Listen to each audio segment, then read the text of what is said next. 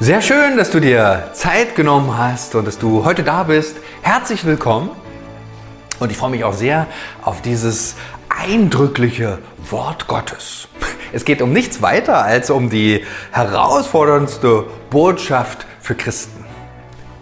Was sollen sie sein? Sollen Christen nett sein? Sollen sie gut aussehen? Das ist sicher nicht schlimm, sondern es geht um das Grundsätzliche, was Kirche zur Kirche macht. Und das ist so das Phänomen, was Christen zugleich gar nicht selbst erfüllen können, wo sie auf Gott angewiesen sind. Und gut, dass Gott nichts unmöglich ist. Findest du es leicht, etwas von Gott zu erzählen? Liegt das dir im Blut? Ist es so deine Leidenschaft? Meistens sind wir da sehr zurückhaltend an dieser Stelle. Und es gibt ein erstaunliches Phänomen.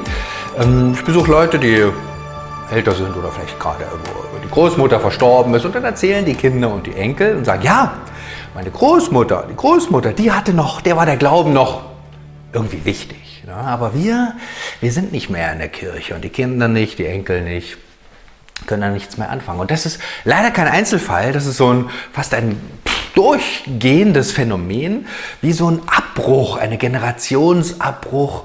Ähm, Menschen, die glauben, wie auch immer, auf vielleicht vorsichtige und zaghafte Weise, haben das nicht weitergegeben, haben ihren Glauben nicht weitergegeben. Und das berührt mich schon sehr, weil ich denke, diese Botschaft des Lebens, dieses, wo Gott einfach ewiges Leben verschenkt. Wow, was ist, wenn das nicht ankommt? Und ich bin sehr dankbar, dass es da einen großen Auftrag in der Bibel gibt und den schauen wir uns heute mal an. Und äh, wie war die Situation? Jesus war unterwegs äh, mit seinen Freunden drei Jahre lang, hatten die Programm, hörten was von Gott, erlebten Jesus, hörten das, was er sagt, hatten das schon verinnerlicht, haben ihn erlebt, dass er da auch sehr übernatürlich äh, gehandelt hat, waren selber unterwegs. Und so zum Schluss wurde es dann schon sehr turbulent und auch dramatisch. Jesus starb. Ja. Und dann war so ein bisschen nicht ganz klar, wie ist denn das jetzt auferstanden, nicht, was, hä, wie geht das weiter? Und in dieser sehr turbulenten, sehr dramatischen Situation, da steht der Text. Und der steht im Matthäus-Evangelium und den lese ich einmal vor, Matthäus 28. Die elf Jünger gingen nach Galiläa auf den Berg, den Jesus für die Begegnung mit ihnen bestimmt hatte.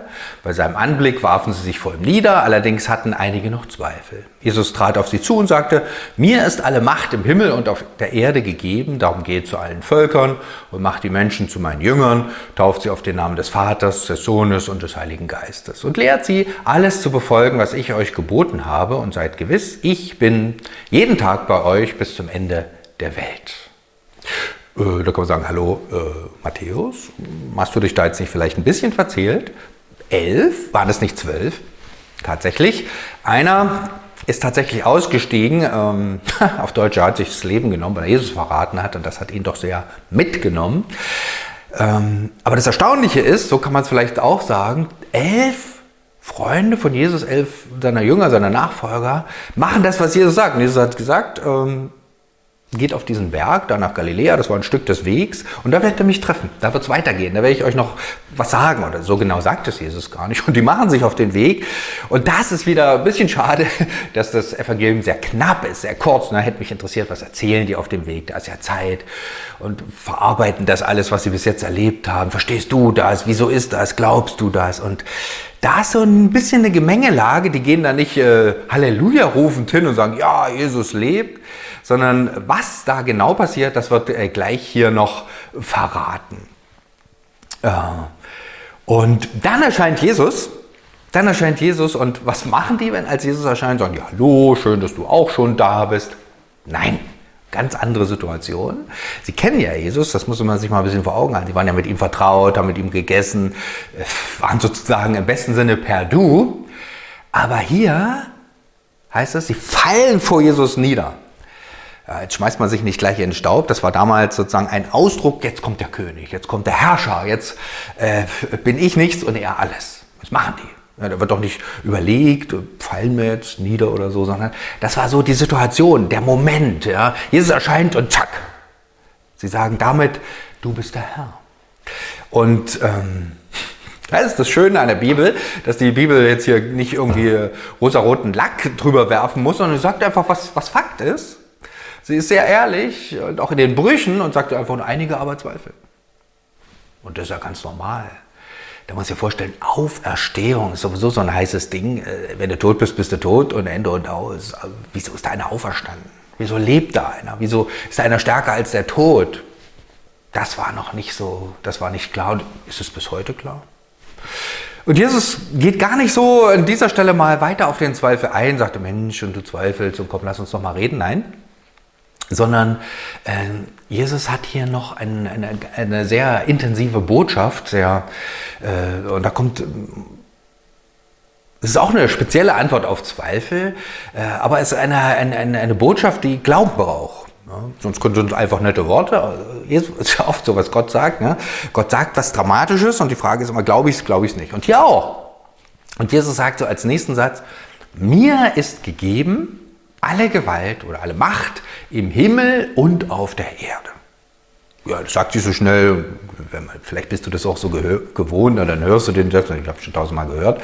Aber wenn man den sich so ein bisschen auf der Zunge zergehen lässt, was heißt denn das eigentlich? Jesus ist die Schlüsselperson schlechthin. An Jesus kommt niemand vorbei. Jesus ist es. Vielleicht hast du noch so ein bisschen Johannes-Evangelium am Ohr, wo Jesus diese Ich Bin-Worte sagt, ich bin der Weg, die Wahrheit, ich bin, na, da kommt das auch schon. Und hier bringt das Jesus nochmal krass auf den Punkt, sozusagen der Auferstandene. Mir ist gegeben eine Macht im Himmel und auf Erden. Und ähm, das fordert natürlich die Menschen, die Truppe damals heraus. Glauben sie das? Glauben sie das nicht? Sie sehen ja jetzt, und Jesus ist ja interessanterweise, also er ist ihnen erschienen, das war jetzt nicht irgendwie ein Gefühl, irgendwie was Nettes, irgendwie eine Stimme oder so, sondern sichtbar erscheint Jesus den Freunden von. Und hier bei diesem Satz kommt er noch sozusagen einen Schritt auf sie zu, dass sie ihn wirklich sehen, wirklich wahrnehmen, wirklich hören. Das war Jesus scheinbar doch wichtig, dieses Persönliche. Und dann sagt er diesen übernatürlichen Satz, äh, mir ist gegeben alle Macht im Himmel und auf Erden. Ähm, das ist die Grundlage. Das ist überhaupt die Basis. Und ich frage mich manchmal bei dem, was ich so mache, habe ich das auf dem Schirm, dass Jesus der Herr aller Dinge ist? Und ich habe das Gefühl, dass mir das wegrutscht. Dass es gar nicht so habe, wenn ich was plane, was organisiere, auch wenn ich das mit diesem Generationsabbruch höre, denke ich mir, wow. Ja, und die Zahlen so sehe, Kirche wird weniger, denke ich, wow Und ich finde, Jesus fordert mich hier auch heraus. Glaube ich das, dass Jesus alle Macht gegeben ist? Ich finde das eine Herausforderung. Und Jesus sagt es hier. Und ähm, dann geht es ja weiter. Also das ist die Grundlage, weil Jesus alle Macht, Jesus ist alle Macht gegeben, ihm, nicht nur die, im Himmel, ne, wo, sondern auch auf Erden. Er ist der das Zentrum. Er ist der, um alles vorbei muss. Er ist dem, an dem sich alles entscheidet. Er ist der, der auch alles beeinflussen kann, dem nichts irgendwie mal durchrutscht und sagt, oh Mist, da konnte ich jetzt aber nichts machen, sondern er hat die Macht. Krasses Ding. Und dann geht's weiter. Und das finde ich gut, dass es sozusagen vorher steht, überliest man schnell oder überhört man schnell. Und dann, dann geht es nämlich weiter. Dann, äh, darum geht hin zu allen Völkern. Und das ist auch wieder so diese äh, Vision oder diese Sichtweise Gottes, nicht nur, ach, geht zu den Netten, geht zu denen, die schon so ein bisschen christlich aussehen oder wo man irgendwie noch was machen kann, die noch zu retten sind oder so, sondern alle Völker, alle Völker, alle Menschen. Ja, Gott hat alle geschaffen und Gott will auch alle erreichen. Gott will mit diesem, was er als Leben zu geben hat, dieses ewige Leben, das sollen alle Menschen hören und sich zumindest entscheiden können.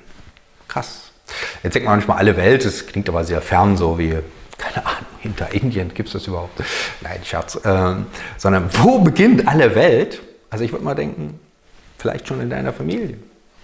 Kennen da alle Jesus? Spätestens wenn du die Haustür verlässt, kennen da alle Jesus, haben alle schon mal sowas von Gott gehört, dass sie sich, dass sie wirklich Gott wahrgenommen haben. Arbeitskollegen, Studienkollegen, Freunde, kennen die Gott. Darum geht in alle Welt. Vermutlich beginnt diese Welt schon an der Haustür. Ähm, und dann macht sie zu Jüngern. Ja, was ist für ein Jünger? Klingt so ein bisschen, klingt so ein bisschen christlich. Ne? Was ist das für ein Exemplar? Im Grunde könnte man sagen, es ist ein Nachfolger. Also wenn man jetzt mal in dem ursprünglichen Wort nochmal nachguckt, was, was heißt Jünger, Da heißt es, jemand, der einem nachfolgt, der jemanden anhängt, der Jesus hinterherläuft, der Jesus vertraut, der von ihm lernt, der das annimmt, was er hört. Achtung, gehört, ein Nachfolger ist das, einer, der auf jemanden hört und das sozusagen nachahmt, nachmacht, in das einsteigt, der sozusagen wenn man so will, sein Zuhause verlässt und Jesus folgt. Also einer seiner, der seine, wir würden sagen, seine Vorstellungen, seine Gewohnheiten, seine Kultur, sein, sein Ich sozusagen verlässt und Jesus nachfolgt. Ah, das ist schon eine krasse Sache. Meistens hören wir den Satz so schnell, aber was ist ein Jünger? Es ist uns, glaube ich, nicht allzu vertraut, was Nachfolge angeht, dass, dass wir nicht nur was hören und dann sagen, ah, war nett, sondern dass ich sage, ja, das ist etwas, was mein, mein Leben prägt, was mich total verändert. Also ein Jünger ist einer, der sehr konzentriert auf Jesus ist, von ihm lernt, ihm vertraut und sich von ihm was sagen lässt. Ja, und dass es dann auch eine Wirkung hat in seinem Leben. Ja, und da merkt man Jünger, also das ist, das ist der Auftrag, das ist dieser Kernauftrag, würde ich sagen, Geht das überhaupt? Kann er nicht Jünger machen? So 1, 2, 3, irgendein Programm und dann husch ist da ein Jünger da. So ist es auch nicht. Deshalb, wer hat alle Macht? Gott hat alle Macht. Und das finde ich, ist ja auch was eher Entlastendes, wenn Gott alle Macht hat. Da muss ich das nicht machen, da muss ich, da liegt es nicht an meinen Fähigkeiten, nicht an meinen Begabungen, nicht an, auch an meinen Brüchen, Fehlern, Unvollkommenheiten. Aber ich bin angewiesen auf diese Macht und sage, Jesus, deine Macht bräuchte ich mal. Unbedingt sogar, sonst wird es nichts. Also diese Lehre, also Jünger machen ist erstmal, ähm, geht gar nicht, sondern äh, es ist, äh, ich kann es nicht herbeiführen, sondern es ist auch ein, ein, letztlich ein Wunder Gottes.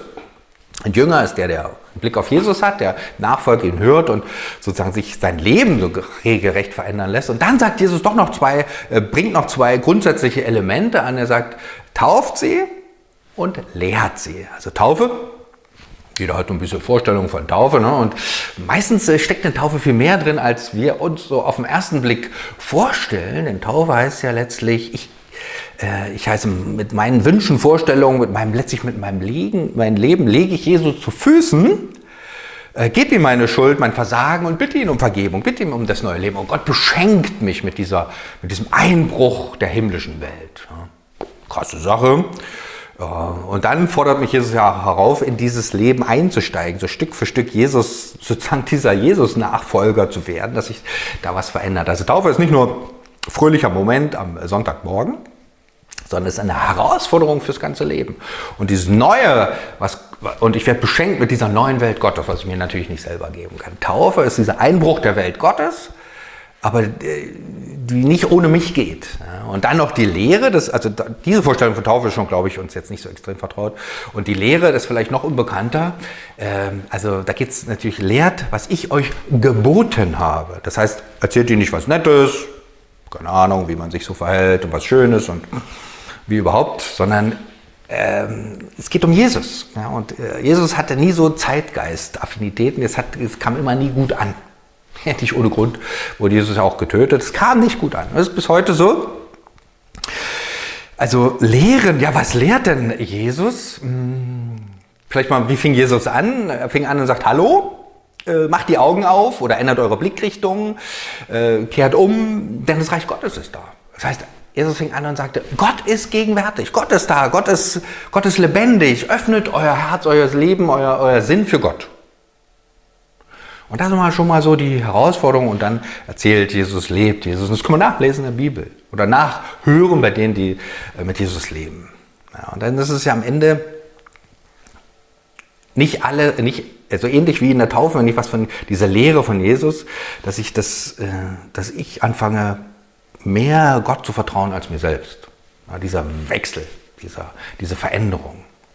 Interessant, wir lesen ja immer im Gottesdienst beim Taufbefehl, ja, wenn, wenn Taufe ist, dann lesen wir diese, diesen Satz. Und das Erstaunliche ist ja, dass man, dass man liest den so schnell weg und denkt in erster Linie an die Taufe, aber was steckt da alles in diesem Satz drin? Dass Gott alle Macht gegeben ist, dass er die Herr, der Herr der Dinge ist und dass wir aufgefordert sind, das weiterzugeben, äh, zu taufen natürlich, aber auch zu lehren und alles, was er befohlen hat, was von ihm kommt. Also da steckt viel mehr drin.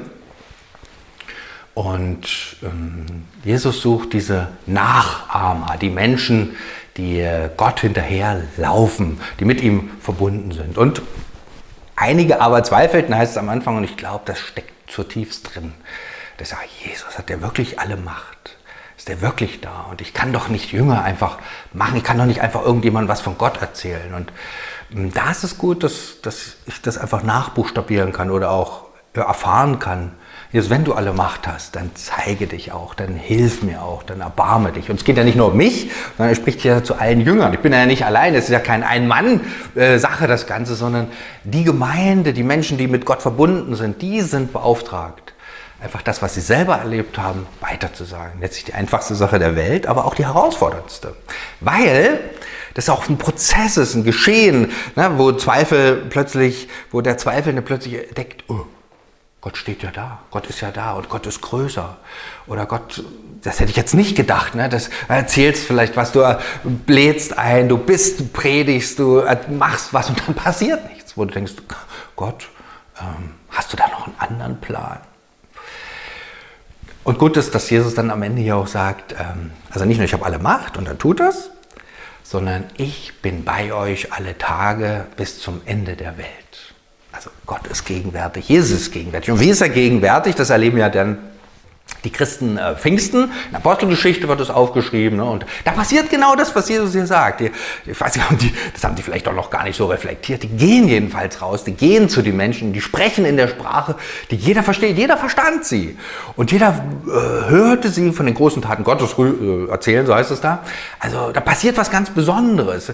Wenn Jesus gegenwärtig ist, wenn ich das annehme, sage, bitte Jesus, du bist ja nicht nur da, sondern lass mich auch in deiner Gegenwart, in deiner Vollmacht, in deiner aus deiner Kraft heraus handeln, dann passiert es, was Pfingsten passiert ist, dass dieser Geist Gottes mich ermutigt, dass Jesus selber sozusagen mich ermutigt und dann damals erzählen die ersten Christen was von äh, Gott und dann äh, berührt es sie in ihrem Innersten und sie hören darauf und Gemeinde entsteht. Gemeinde entsteht. Und das ist so immer dieses Geheimnis, wenn wir uns auf das einlassen, was Jesus sagt, hier auch dieser krasse Auftrag, dieser unerfüllbare Auftrag, dann entsteht Gemeinde, dann wächst Gemeinde. Das ist so ein großes Geheimnis. Wenn wir mit seiner Macht rechnen, mit seiner Gegenwart rechnen, dann können wir auch das tun, was er sagt, nämlich es einfach weitergeben. Ja. Menschen in diese Verbindung, in diese Nachfolge hineinbringen und ähm, da selber dran lernen, ja, selber buchstabieren. Wir sind ja da nie fertig, ich bin ja da nie fertig, sondern ich bin ja auch einer, der das nachbuchstabiert, diese Nachfolge. Und der nachbuchstabiert, was heißt dass Jesus hat alle Macht. Und ich entdecke da vielleicht einen kleinen Teil und bin immer wieder überrascht und fasziniert und muss mir selber immer wieder zusagen lassen und du dir auch. Gott ist da Tag für Tag für Tag für Tag.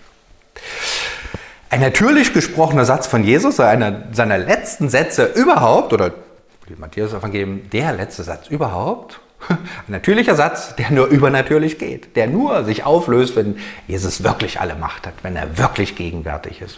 Und dann sucht er natürlich die Menschen, die sagen, okay, ich gehe, ich erzähle das, ich nehme das auf. Ich lasse durch mein Leben natürlich diese Botschaft Gottes sprechen, aber auch durch meine Worte. Und ich sehne mich und bete danach, dass meiner Generation das nicht abbricht, sondern dass meine Kinder und Enkelkinder das erleben. Es gibt diesen faszinierenden, wunderbaren Gott und auch Menschen darüber hinaus. Es gibt diese Welt Gottes, es gibt dieses Leben Gottes, es gibt diese Kraft Gottes. Und der verändert mich. Ja. Und dann zum Zweifel auch nicht schlimm, sondern Gott ist immer größer, Gott ist da. Und ich glaube, dass das nicht nur ein riesiger Auftrag ist, der mich erschlägt, der uns erschlägt, als Gemeinde erschlägt, sondern in den wir neu einsteigen. Und ich bete darum, dass das nochmal für unser Land dann was wird, wo, wo viele und viele und viele dieses Wort Gottes hören und erleben, Gott hat Macht, alle Macht, er ist da und ich kann das tun, was er sagt und werde mehr und mehr mit vielen anderen einer, der ihm nachfolgt. Und Jesus zeigt sich seine Herrlichkeit, sein Leben, seine Größe und er kann mit meiner Schwäche, mit meinem Versagen, mit meinen Ungeschicklichkeiten gut umgehen. Kein Problem. Denn er ist größer. Er hat alle Macht. Jesus. Es ist gut, dass du das damals sagst und ich weiß nicht so genau, was die Menschen da gedacht haben. Vielleicht waren sie einfach überfordert, überrumpelt, haben das noch gar nicht so realisiert. Und so scheinen wir das heute auch, dass es fast eine Nummer zu groß ist. Aber danke, dass du der Herr der Welt bist. Und das bitte ich dich auch, dass du dich zeigst, dass du hier eingreifst, dass du uns Möglichkeiten eröffnest, dass du uns nochmal neu auf dich überhaupt fokussierst, dass wir wahrnehmen, ja, du bist ja Gott, du hast ja was für uns, einen Auftrag und dass du uns dann auch befähigst durch deinen Geist. Du bist gegenwärtig. Komm, Heiliger Geist, und führe uns, erneuere uns, ermutige uns, dass viele und viele äh, Menschen dich erleben, dass durch deine Gemeinde, durch deine Kirche du selber sichtbar wirst hier in dieser Welt. Für mich, für uns ist es unmöglich, aber für dich ist es möglich. Tu dein Werk, Herr. Amen.